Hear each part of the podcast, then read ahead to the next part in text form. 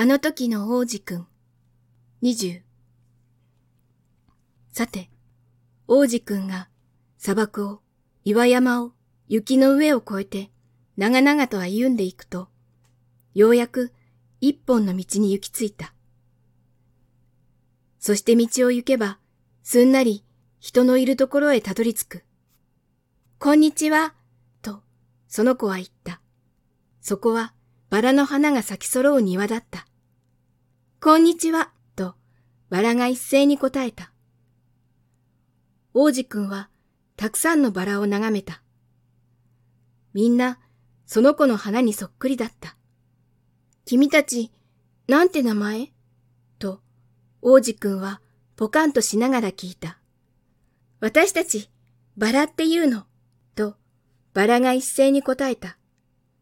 え？って、王子くんは言って、その後、自分が惨めに思えてきた。その子の花は、宇宙に自分と同じ花なんていないって、その子に喋っていた。それがどうだろう？この一つの庭だけでも、似たようなものが全部で五千ある。その子は思った。あの子、こんなのを見たら拗ねちゃうだろうな。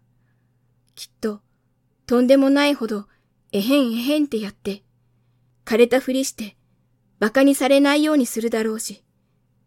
そうしたら僕は手当てをするふりをしなくちゃいけなくなる。だって、しなけれあの子、僕への当てつけで、本当に自分を枯らしちゃうよ。それからこうも考えた。一つしかない花があるから、自分は贅沢なんだと思ってた。でも、本当にあったのはありきたりのバラ。それと膝丈の火山三つで、そのうち一つは多分ずっと消えたまま。